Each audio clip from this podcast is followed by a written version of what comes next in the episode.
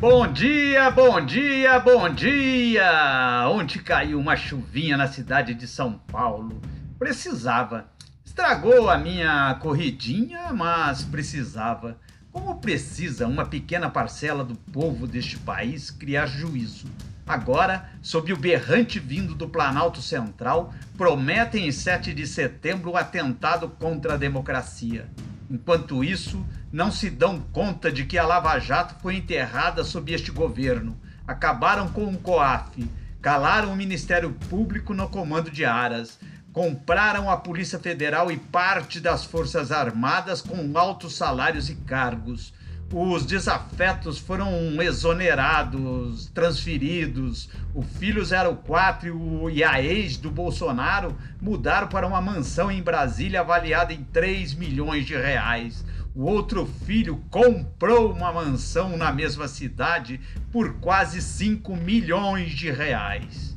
Bom, quanto ao povo, é só olharem o preço dos combustíveis, o preço do gás, o preço da carne, o preço dos remédios, o desemprego assustador, os juros nas alturas, mais de 500 mil mortos pela pandemia e o demente só fala em comprar armas. Mas o gado diz que em 7 de setembro vai lutar pela democracia. Um bando de lunáticos. Bom, bom, vamos lá que do cafofo do dezena tem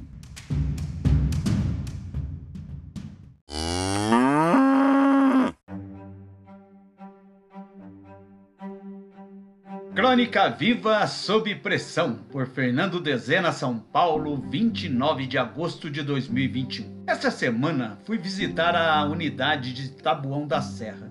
Terça-feira, madrugada, calculei pelo Waze. Teria que sair de casa às 6h15 da manhã. Não por um compromisso inadiável ou para registrar o famigerado ponto que cagueta os trabalhadores não pontuais.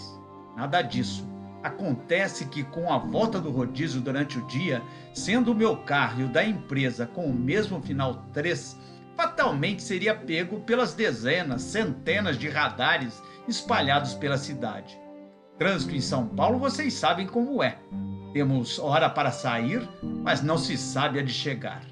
Minha missão: deixar o centro expandido demarcado pela Marginal Pinheiros antes das sete Moro na Moca, para Tabuão, pense que atravessar a cidade. Informação importante para o leitor, para que o leitor entenda a minha saga. Um último café atrasou-me para o elevador. Soube depois que aquele café fez-me perder preciosos minutos. Mesmo assim, tudo estava dentro do planejado, até chegar ao acesso da 23 de maio. O trânsito deu uma enroscada e, como no café, perdi mais alguns minutos. O cronômetro passou a ser o meu inimigo.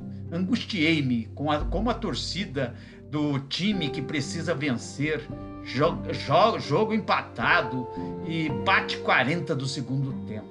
Sobre a Itororó, depois virou 23 em tributo à MMTC, recupero o tempo.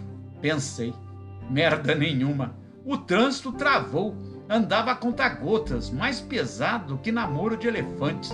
Olhei as placas dos veículos procurando algum outro três. E nada. Sete, oito, zero. Uma multidão de placas e nenhum três. O rádio trazia Belchior. Pedi o noticiário da CBN. Péssimas notícias sobre o louco que se instalou no Palácio Central e teima a cada dia em destruir nosso país tentarão no dia 7 de setembro um golpe para testar as instituições. O trânsito melhorou. Quando cheguei ao túnel Ayrton Senna, passei pelo Tribunal de Justiça e ganhei os prédios envidraçados imponentes da Vila Olímpia. Ainda me restavam dois minutos. Às sete horas, os milhares de radares da cidade apontariam em minha direção. Mudei para a fila da esquerda, para a da direita, fiquei no centro, um minuto. Só atravessar o túnel Jano Quadros que estaria a salvo das teletelas. Fechado. O túnel fechado. Não acredito, meu Deus do céu. O navegador pediu que pegasse a direita depois a Marginal Pinheiros, Ponte Percival de Oliveira e entrasse na região do choque. Mas era tarde. Muito tarde, sete dez da manhã, angustiado, fora da zona de rodízio, como um criminoso que fugiu da cena do crime deixando a identidade, segui para Tabuão. Voltei à CBN, triste, com um pesar inexplicável. Qual a minha surpresa quando Milton Jung informou: a Prefeitura de São Paulo suspendeu o rodízio em virtude de, da greve dos metroviários. Estava salvo, meu Deus.